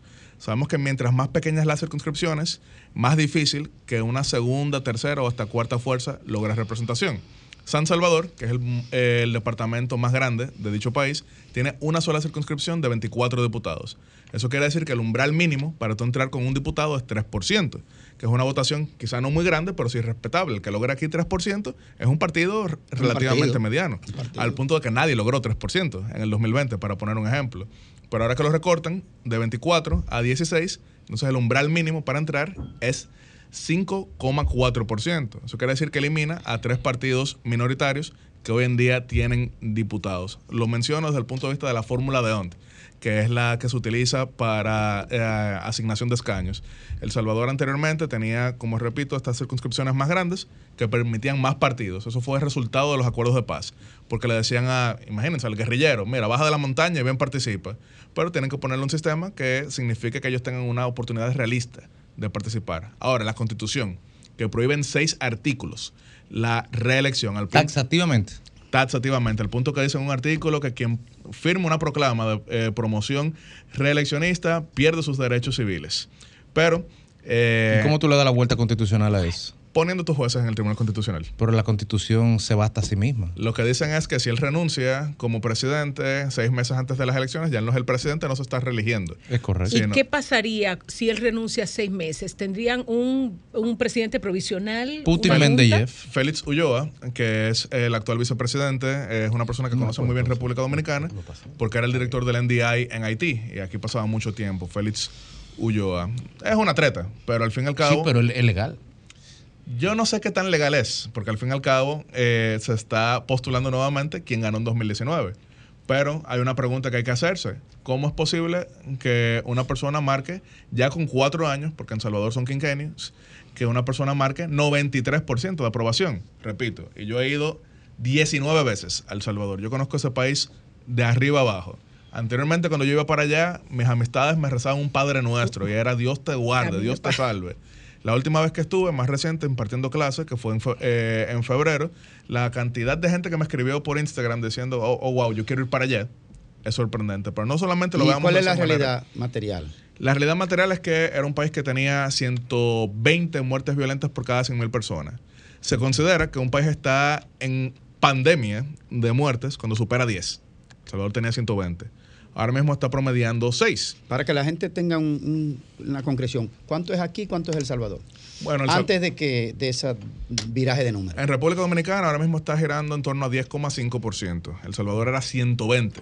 La primera vez que fue a El Salvador, a mí me chocó mucho que vi especiales en las funerarias de 2 por 1 No. por las masacres. Entonces, lo de la ahí. constitución, perdóname. Entonces, los seis puntos de la constitución que dicen que él no puede. El tema es que él controla. eh, los- El interpretador. Controla a quien interpreta. Quis custodiet, ipso custodiet. Pero repito, eh, yo aquí estoy sencillamente compartiendo lo que son los hechos, cada quien que los interprete. Sí. pero estamos hablando de que un país que era el sinónimo de miedo. Y en vamos, esa, en esa línea, muchos políticos de la región muchísimos. se quedan, han quedado seducidos ante, ante el fenómeno Bukele, incluso lo han utilizado como, como mecanismo de, de proselitismo. Similar incluso a lo que pasó en el 92 con, con Fujimori, que sin ir más lejos Serrano Elías a los dos o tres meses lo quiso replicar. Y fracasó. Y fracasó por se suerte. cumplieron Ahora- tre- 30 años, se cumplieron Sí, ahora en del abril. serranazo. Ahora te pregunto, ¿las condiciones del Salvador eran tan especiales que hacen que el fenómeno Bukele pueda ser visto como una singularidad exclusiva o hay condiciones que permiten, bajo ciertos criterios, su réplica en otros países de la región? Mira, este domingo hay elecciones en Guatemala, un país que también es muy interesante. Me imagino que también usted conoció en su momento a la URNG, que era otro país que pasó en una guerra civil de 1960 hasta 1996. Y hay varios candidatos, porque es un país que no tiene partidocracia y se están presentando 22 candidatos. Y varios de estos están diciendo que van a replicar el modelo Bukele. Sin embargo, hay algunos candidatos que dicen, mira, eso suena muy bien desde la propaganda, pero vámonos a lo fáctico. Lo primero es que, si ustedes conocen la geografía, saben que El Salvador está hacia el Pacífico y está bloqueado por Honduras y Guatemala. ¿Por qué eso impacta? Eso quiere decir que desde el punto de vista del narcotráfico no es atractivo cruzar por El Salvador para el trasiego de estupefacientes. Las pandillas allá son más activas en torno a lo que es la extorsión, incluso dentro del contrabando. Mafia clásica. Sí, eh, pero incluso menos que clásica, porque por ejemplo en un momento quisieron entrar en el negocio del contrabando y comenzaron a robar camiones de cigarrillos y demás, pero después no encontraban a quién vendérselo. Vamos a ponerlos en su lugar. ahora mismo nosotros robamos un camión, así, lleno, lleno de cigarrillos. ¿Dónde vamos a comenzar a vender eso? ¿Qué, eh, ¿Cuál es la línea? ¿Dónde lo llevamos? Hay que fumárselo. Ellos fracas- frac- fracasaron de esa manera. Ya sé, el, el modelo de seguridad que ha implantado Nayib Bukele puede replicarse, puede progresar, puede mantenerse. Es que cada país tiene sus particularidades y de nuevo por eso marcaba la diferencia de que Guatemala sí tiene un serio problema de narcotráfico en todo, en todo el sentido. Incluso hubo un candidato ahora mismo alcalde en Guatemala que, bueno, él es alcal- alcalde ahora mismo y repitió en un meeting, me dicen que soy narco. Y sí, ¿y qué? Eso pasa en ese tipo de países. En Honduras ahora mismo hay un presidente extraditado. Aquí hubo un presidente que dijo que una pista en Isla Piña era para que aterrizara la. En Honduras un presidente extraditado por narcotráfico, entonces son eh, desafíos distintos. Claro, el, el gran debate ahora mismo con el modelo de El Salvador es si es sostenible un modelo de llevar 60 mil personas presas, porque de nuevo, los números no podemos verlos solamente en torno al momento, sino qué tan sostenible es. Pero repetía, Guatemala tiene elecciones este domingo, 22 candidatos, sin embargo son tres eh, los principales, o les principales, porque hay, hay dos Eh, mujeres. ¿Cuáles corrientes políticas eh, representan estos candidatos? Sí. Que, que expresen alguna novedad. El tema, y la razón por la que me río es porque en su momento eh, Fernando Enrique Cardoso de Brasil, ironizando sobre la gran cantidad de partidos que hay allá, eh, donde hay 30 partidos, él decía, en Brasil no es que hay 30 ideologías. En Guatemala mucho menos. De hecho, la mayoría de esos partidos son conservadores, pero los tres principales candidatos sí representan socialdemocracia, derecha dura y centro. ¿Quién está adelante? Eh, hoy salió la última encuesta del periodo- eh, periódico Prensa Libre, que apunta que en primer lugar está Sandra Torres, ex primera dama, que aspira Ella, por tercera. ella, ella postuló por el tema de, de buquelismo. Ella dice- ella dice que ella va a ser la pero, pero ella es contrasistema o representa un- una corriente política convencional. Usted ha leído Rebelión en la Granja. Sabe Sí. que a veces uno comienza en contra del sistema y después termina encarnándolo. Bueno, no, no, no, no, porque es, es lo que con, con lo que ellos se identifican. Claro. Porque, Porque, lleva- porque, porque yo no ni siquiera conozco el tema, por eso no puedo eh, ella representa el sistema, claramente. Eh, Alguien más que representa el sistema. pero, es- pero, pero en la vía de la social, socialdemocracia, en la vía del socialcristianismo, eh, Derecha a la derecha. Sí. derecha. El la- tema es que como los partidos políticos en Guatemala tienen una poca esperanza de vida, eh, se los pongo en números. Guatemala ha tenido nueve elecciones después de los gobiernos militares. Esas nueve elecciones las han ganado nueve presidentes de nueve partidos distintos, seis de los cuales ya ni siquiera existen. Entonces es algo insólito. Ay, ay, Entonces, entonces, se- se- se- ¿dónde, dónde hace- se puede hacer un paralelismo entre lo que está sucediendo en Guatemala y lo que está sucediendo en Perú? Eh, completamente similar, al punto de que vamos a verlo en números. Eh, las elecciones peruanas del año 2021 pasaron a segunda vuelta dos candidatos que lograron 19 y 13%. Hoy, Pedro Castillo 19%, Keiko Fujimori 13%. Eh, las encuestas de hoy apuntan a que pudieran pasar a segunda vuelta una candidata que tiene 21%, un candidato que tiene 13%, y en tercer lugar está una que tiene 9%, que es Suri Ríos, la hija del general Efraín Ríos Montt, que fue enjuiciado por, geno- por genocidio, Eh, pero sigue siendo bastante popular. Son la, la hija de dos bandidos. Eh, eh, dos hijas, muertos. dos hijas, porque también la de Fujimori es es la hija de un bandido. Eh, finalmente, Participa también, tengo que sin mencionarlo, Edmond Mulet, que es conocido en República Dominicana, ya que fue el jefe de la MINUSTA en Haití en dos ocasiones. Eh, él se presenta como el candidato de centro, aunque algunos en la derecha dura dicen que representa el globalismo y demás, que las Naciones Unidas. finalmente, y Que ha esto- estado aquí mismo en el Sol de la Tarde hace, hace unos cuantos años que lo trajimos. Ok. Eh, finalmente, y, y para no dejar este tema, porque es importantísimo, ya estamos terminando el segmento. Lo que se está dando en, en Estados Unidos, ya hay imputación para el lado demócrata, imputación para el lado republicano. ¿Qué impacto pueden tener en las acusaciones contra el hijo de Joe Biden y las acusaciones contra Donald Trump? La verdad que en una época y las imputaciones significaban el fin de la carrera política de alguien, pero con este nivel de partidarismo tan grande que se está viendo en buena parte del mundo y que Estados Unidos no ha sido excepción, lo cierto es que Trump no ha bajado, sino que al contrario, ha subido. Porque hace cinco meses él estaba, claro, encima de, de Ron DeSantis, pero no por muchísimo. Y ahora en la mayoría de encuestas le lleva más de 20 puntos porcentuales. En el caso de Joe Biden, está pasando algo a expensas de lo que algunos quisieran, Y es que si bien eh, obviamente le sigue llevando muchísimo a Robert Kennedy, pero este está logrando una especie de apoyo antisistémico dentro del mismo partido demócrata. No es suficiente para darle un dolor de cabeza real, pero sí apunta que hoy en día discursos centristas, como es el caso de Joe Biden, no necesariamente encuentran el mejor eh, terreno fértil en las primarias, porque en Estados Unidos y en buena parte del mundo, las primarias, ¿quiénes son los que acuden? El más partidista. Y en Estados Unidos, ¿quién es el más partidista? El más ideólogo. Entonces, por eso cada vez estamos viendo menos centristas como la cara de estos partidos que eran centro derecha y centro izquierda, y a veces se van moviendo más en el contexto americano, porque obviamente aquí tenemos a unos cuantos izquierdistas. Obviamente, si uno se refiere al Partido Demócrata como izquierda en el contexto latinoamericano, algunos No, se no, reirían, sería más a la derecha. Pero en los contexto- Estados Unidos sí. En Estados Unidos sí. Gracias, Jans. Muchísimas Gra- gracias. Gracias, Yasser, por, por venir a conversar con nosotros.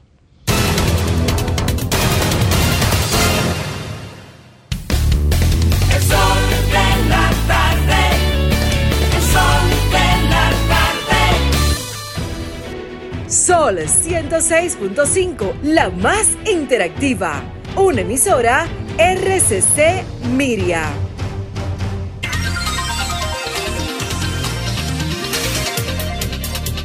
A las 4.24 minutos aquí en el sol de la tarde, en el sol del país, don Lenchi Vargas.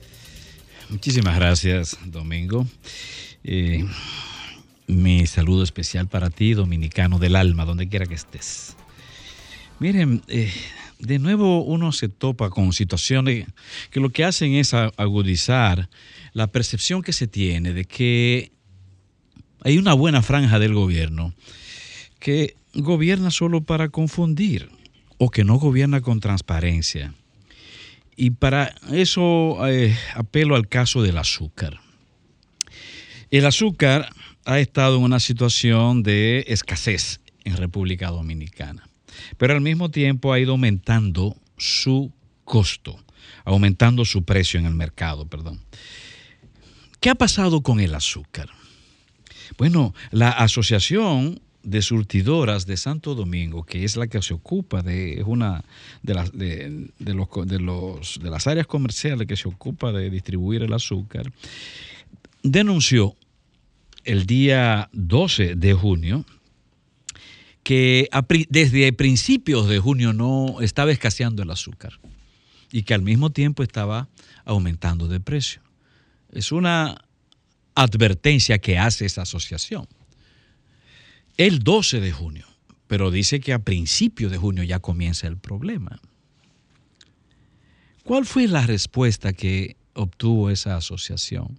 Que además solicitó al gobierno que iniciara una investigación para saber la causa de esa escasez cuando, conforme a la declaración del presidente de esa asociación, los ingenios estaban moliendo azúcar, moliendo caña y produciendo azúcar. Es decir, que no se justificaba. Pidieron una investigación. El 14 de junio, don Ito Bisonó declaró que no había escasez, que no era correcto, que no era cierto tal situación. Eso es el ministro de Industria y Comercio. Pues eh, días después, apenas dos días después, pero de todas maneras, vuelvo a, a Ito, dice que no había escasez, pero desmintiendo a la asociación y admitiendo que podían darse algunos casos eh, eh, colaterales. Eso fue el 14 de junio. El 19 de junio, nada más y nada, y nada menos que el organismo rector de el azúcar de República Dominicana, el Instituto de Azúcar, Lina Azúcar, su director dijo que no había escasez de azúcar tampoco.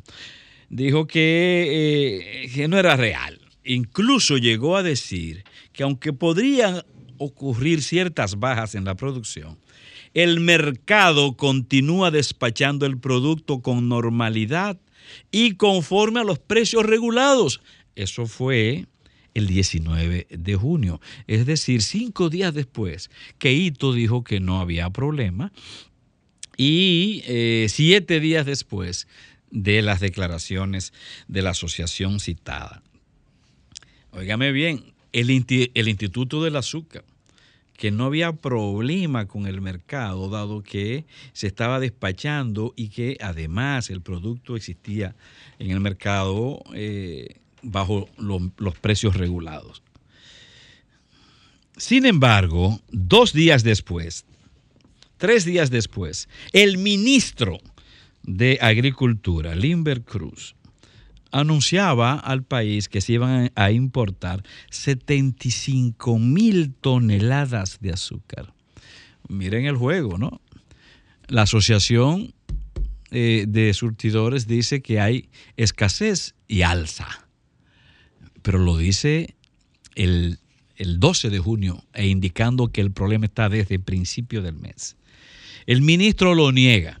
Admite que hay un problema, puede, puede haber problemita, pero lo niega el ministro de Industria y Comercio. El jefe de Inazúcar de nuevo dice que no, que no hay problema en el mercado y que los precios están regulados. Pero tres días después, el ministro de Agricultura anuncia que dado que hay una escasez, en, dado que hay una escasez en el país, se van a importar 75 mil toneladas. Es decir, que 21 días después que viene a reaccionar el Ministerio de, Agricultura, 21 días después, cuando el problema se agudiza, cuando se convierte en una dificultad para el comercio, para los productores y para los compradores, para los ciudadanos de República Dominicana. De República Dominicana. ¿Por qué esa tardanza? ¿A qué se debe que se tenga que esperar el último momento? Que se tenga que esperar a una situación de presión como la que eh, estoy describiendo, sin prestar atención con tiempo a lo que denunció la asociación, demandando una investigación, para entonces anunciar una nueva escalada de importación de un producto tan importante como el azúcar. Un elemento más, un rubro más que se suma a, eh, a esta fiesta de importación de productos básicos para la vida normal de los ciudadanos de República Dominicana. Ahí hemos descrito una situación en la cual, de nuevo, reitero lo que dije al principio, pues eh, ayuda a fortalecer esa percepción de que en el gobierno no hay coordinación, de que en el gobierno hay una desorientación, de que en el gobierno hay un desorden de gestión o de que en el, en el gobierno alguien se le está buscando. Son 106.5. A las 4.35 minutos, aquí en el sol del país, en el sol de la tarde, don Graimer Méndez. Gracias Domingo y gracias a toda la audiencia de este Sol de la Tarde. Miren, yo estuve participando hoy, yo lo he dicho en varias ocasiones, pero le pongo el contexto de nuevo. Yo funjo como enlace técnico legislativo entre el Senado Dominicano y el Senado de Nueva York, una labor técnica legislativa que nos ha permitido desarrollar una serie de trabajos para beneficio de la comunidad dominicana allá y para beneficio importante de nuestro país. Esta mañana estuvimos en el Senado Dominicano eh, siendo recibidos por el presidente del Senado, don Eduardo Estrella, a propósito de que trajimos eh, a la familia del soldado dominicano muerto en Irak en el 2004, Luis Moreno. Se enganchó a la Guardia Norteamericana, al ejército norteamericano, con apenas 17 años. Y un francotirador lo mató de un disparo en Irak, con 19 años apenas. Y eso estaba prácticamente en el olvido. A través de la oficina del senador Luis Sepúlveda, senador estatal por Nueva York, y que ya se ha hecho dominicano, se logró hacer una declaratoria especial allá y además una calle con el nombre del dominicano Luis Moreno. Fue recibido hoy en el Senado y además se le había preparado una declaración de reconocimiento a su memoria y recibido junto a su padre, sus hermanas, su hermano que también tiene hijos en Estados Unidos y que además están también en la Marina norteamericana.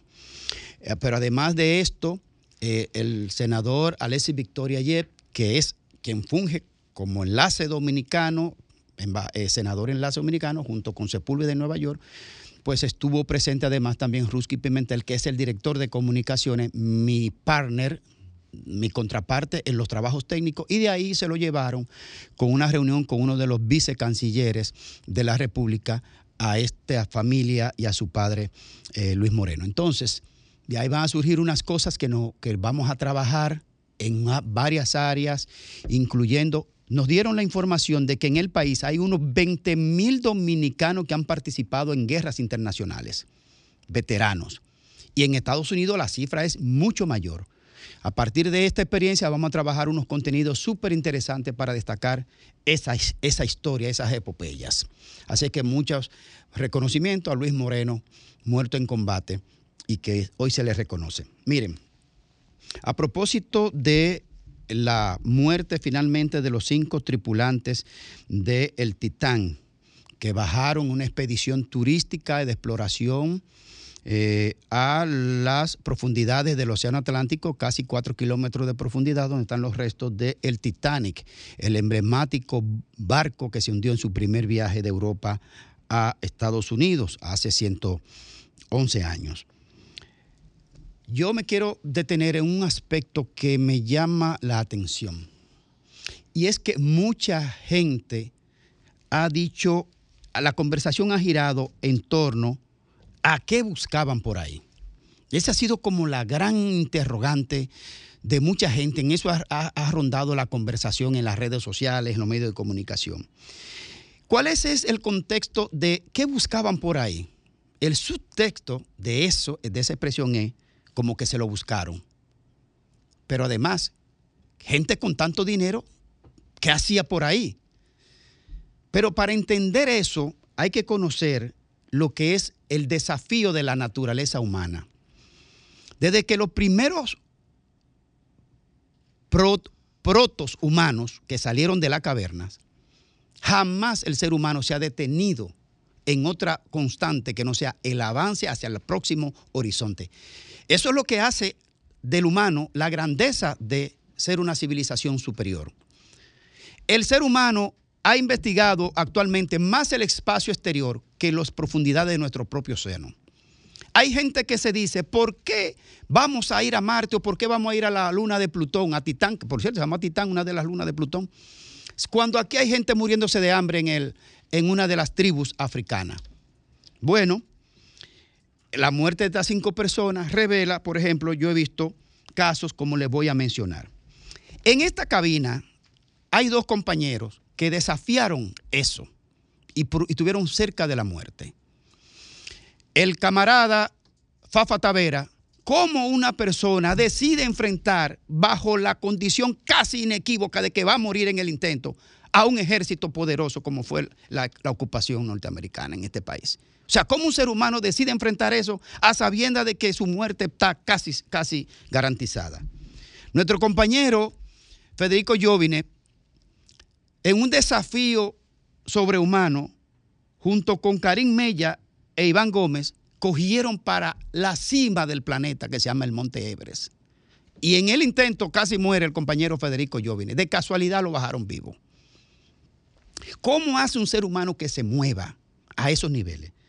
Yo le quiero recordar que Charles Lindbergh cruzó el Atlántico en el 1927, cuando la te- tecnología de navegación era pírrica, monomotor.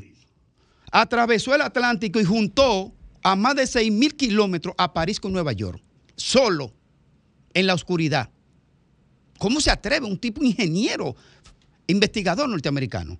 Pero hay otra señora que se llama Amelia Earhart, que desapareció justamente 10 años después, en el 37, tratando de circunnavegar el planeta en un monomotor. Es una locura. Entonces, esa es la expresión máxima que define la naturaleza y el cerebro y la incesante búsqueda del desafío de las, de las posibilidades del ser humano.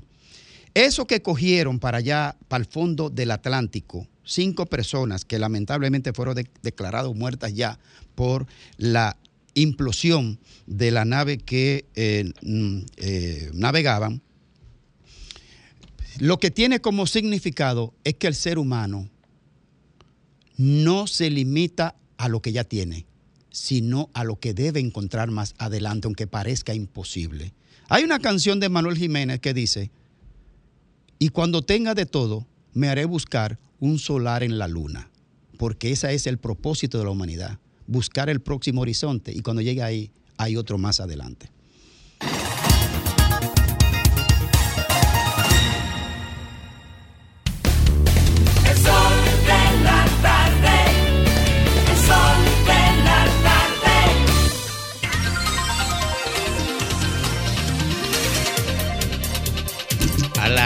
4.43 minutos irrumpe don Federico Jovine. Gracias, Domingo. Buenas tardes. Y buenas tardes, amigos que nos ven, que nos escuchan. A veces los refranes contienen, o a veces no, los refranes tienen gotas de sabiduría popular dentro y debajo de ellos. Hay un refrán, por ejemplo, que dice que, el- que no se puede esconder la cabeza en- dentro de la arena, como el avestruz. Aunque eso no tiene fundamento biológico, porque en realidad el avestruz no esconde la cabeza. Eh, aunque esconder la cabeza, esconder, eso hace la alegoría de cuando se quiere negar un problema como forma de evadir la realidad. Y, la mejor manera, lo dicen la teoría psicológica, de enfrentar la realidad, en primer lugar, es aceptándola. Eh, otro refrán también señala de no matar al mensajero. Don't shoot the messenger, dice Shakespeare, me parece. Eso sale en Vidas Paralelas de Plutarco, Shakespeare lo habla también. Y desde luego, no es que yo me lo sé, sino que lo busqué en Wikipedia, para que estemos claros. Pero en definitiva, el refrán lo que señala es que es más importante darle la debida importancia al contenido de la información más que al portador de la información. En este caso, el mensajero, evidentemente, es la Gallup, porque la gente trata de deslegitimar, erosionar o cuestionar los números y los datos que la Gallup señala que fueron referentes a la semana pasada, una fotografía de un momento electoral muy preciso y muy puntual y una buena manera de cuestionar o de hacer generar dudas en torno a esto es deslegitimar el instrumento. Eso es, en buen dominicano, lo que dice al principio, tratar de meter la, la cabeza dentro de la arena. Yo lo puedo entender hacia afuera que los partidos políticos hagan eso, porque tienen que hacerlo. No pueden dejar que, que le den el pelot, que la realidad le dé el pelotazo. Ahora, lo que no deben hacerlo es hacia adentro. Lo que no deberíamos estar es en lo que lamentablemente estamos desde hace 30 años, cuando empezaron a hacer encuestas en la República Dominicana, de cada vez que una encuesta no me conviene cuestionarla, cada vez que una encuesta me conviene alabarla. Y lo más irónico, y se pudiera hacer el ejercicio, no lo voy a hacer, pero se pudiera hacer el, ejer- el ejercicio porque los cuestionamientos e incluso los argumentos son los mismos. Lo que cambian cada cuatro años son quienes lo dicen. Si lo dice la oposición en el 2022 o lo dijo el gobierno cuando fue oposición en el 2016 o cuando fue oposición en el 2012, por ejemplo. Yo creo que la Gallup se ha ganado un espacio y una legitimidad en la República Dominicana como otras encuestas. Es un instrumento humano, por lo tanto es un instrumento falible, por lo tanto es un, un instrumento perfectible, pero estamos llegando a la época de la guerra de encuestas y deslegitimarla a toda bajo la falacia ab hominem va a ser el pan nuestro de cada día. Yo creo, y lo dije en su momento, que el mayor aporte que este grupo RCC Media eh, va a hacer y se verá en retrospectiva es haber comenzado a medir de manera sistemática, constante y periódica mediante encuesta una serie de cosas. RD elige sin ir más lejos, va para un año ya. Me parece que fue en abril que salió o en mayo. Y esta encuesta, Gallup, eh, esta es su segunda entrega. Y Antonio Espaillat estuvo aquí ayer y señaló que van a haber dos más este año. Es decir, que tendremos cuatro instrumentos en una frecuencia de 45-50 días. Independientemente de los resultados, de si nos gustan o no nos gustan, tenemos que reconocer la rigurosidad y la buena intención de tratar de parametrizar en el tiempo y de establecer valores y sobre todo tendencias. Esto fue una foto, no os desesperéis, como dijo el procurador aquel. ¿Qué dice? Bueno, yo entiendo que si nos vamos por likely voters, Luis gana en primera vuelta, pero también dice que Luis va bajando y que Leonel Fernández va subiendo. Esas son realidades que no se contraponen ni se excluyen en matemática y está ahí. Ahora, ¿por qué eso está pasando? Si usted me pregunta a mí, yo sigo manteniendo la tesis de que al Luis no ser el candidato oficial, el, en tema de captar información se ven otras aristas. Y usted me dirá, ¿y por qué Luis no es Luis no es el candidato? Bueno, yo imagino que el presidente pensará que si él dice que va hoy, mañana la mitad del gobierno está haciendo campaña y no está gobernando. Si el presidente dice voy ahora, hay mucha gente que en vez de estar haciendo lo que tiene que estar haciendo las instituciones que están nombradas, van a estar en la calle buscando votos. Y el presidente dirá, mira, para que se me desguabine el gobierno ahora, voy a postergar la fecha fatal. O quizá el presidente está en plan ahorro. Porque cuando usted coge la Plaza de la Bandera, y yo lo hice hoy, cuando usted coge la Plaza de la Bandera y tira hasta el Ayuntamiento de Santo Domingo Este por encima de la 27 de febrero, el, la cantidad de valla de ambos candidatos de la oposición, o caras de candidatos de la oposición, y del presidente Abinader, hay cero. Yo no estoy diciendo que está mal ni está bien. Estoy diciendo que hay personas que están gastando dinero desde hace varios meses y hay un candidato que no está gastando dinero desde hace varios meses y que está ahorrando. Ahora, ¿qué toca? Bueno, el gobierno que no se duerme en sus laureles, porque la fuerza del pueblo está haciendo su trabajo.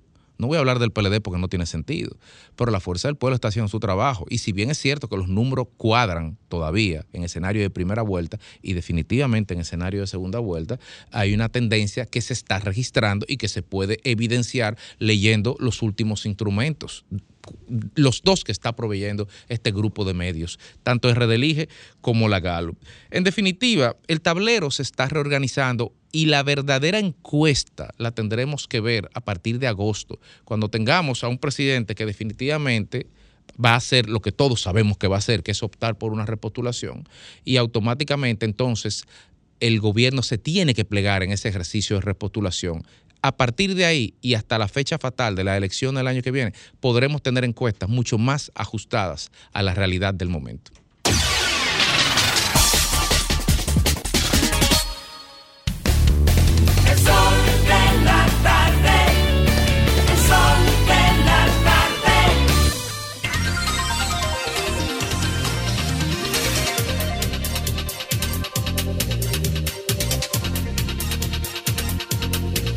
4:49 minutos, hora del comentario de Domingo Páez.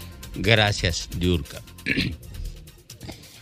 Miren, la Galu ha venido acertando en el escenario sociopolítico dominicano desde 1994, casi 30 años. Y eso le ha permitido construir una reputación inexpugnable. Todo el que hace política en República Dominicana y construye un proyecto presidencial serio, porque por ahí hay muchísima gente aspirando, pero eso no es serio. Eso es por estar ahí, por, por- por- por llamarse candidato presidencial, pero no marcan nada en las encuestas. Estoy hablando de un proyecto presidencial serio, formales, que tengan asiento real en el imaginario social. Todo el que tiene un proyecto presidencial serio hace encuestas que le permiten orientar su línea electoral y que le permiten construir las acciones que deben acometer para posicionarse en el mercado electoral. Por tanto, todo el mundo conoce la intención de voto que le favorece y la intención de, voz- de votos que favorece al contrario. Ningún proyecto presidencial importante está desinformado sobre el mercado electoral. Gastan dinero. Y hay empresarios que le cubren esos gastos. Entonces, cuando se anuncia la presentación de los resultados de un estudio de Gallup que ha construido una reputación sólida de acero, todos los proyectos presidenciales saben cuáles son los datos que traerá Gallup. Por eso usted ve que los que están en segundo lugar y en tercer lugar comienzan a desacreditar a Gallup antes de que Gallup presente los datos. Porque ellos saben cuáles son los datos que traerá Gallup porque lo tienen como resultado de sus propias encuestas. Y como lo desfavorecen, ellos quieren evitar que su militancia ponga la atención en los datos que presentará Gallup porque se van a deprimir. Y entonces lo comienzan a desacreditar con antelación. Pero hay otro problema grave y es que si ellos están en segundo lugar o en tercer lugar, o más lejos si hay otro candidato, tienen mayor necesidad de desacreditarlo temprano, porque cuando los cotizantes, los financistas se dan cuenta de que no tienen posibilidad de ganar o que proyectan una situación muy deprimida, entonces dejan de darle dinero o reducen el flujo de dinero hacia el proyecto presidencial. ¿Por qué? Porque aquí los grandes financistas de proyectos políticos, de proyectos pre- presidenciales, aportan a estos proyectos presidenciales en función de la posibilidad de éxito que tienen. Porque no es un aporte por principio, por ideología o por identidad de propósito. Es una inversión para cobrarse cuando se convierte en presidente la persona que es beneficiaria del aporte económico. Ese es el problema que provoca Galo. Y por eso Galo provoca terror a quienes están en segundo y en tercer lugar. Porque comienza a deprimirse la tropa que pierde la fe en el éxito y comienzan a deprimirse los cotizantes que ven lejos la posibilidad de recuperar su inversión. Por eso es que Galo es la única encuesta que antes de provocar, de publicar sus resultados, ya la están atacando.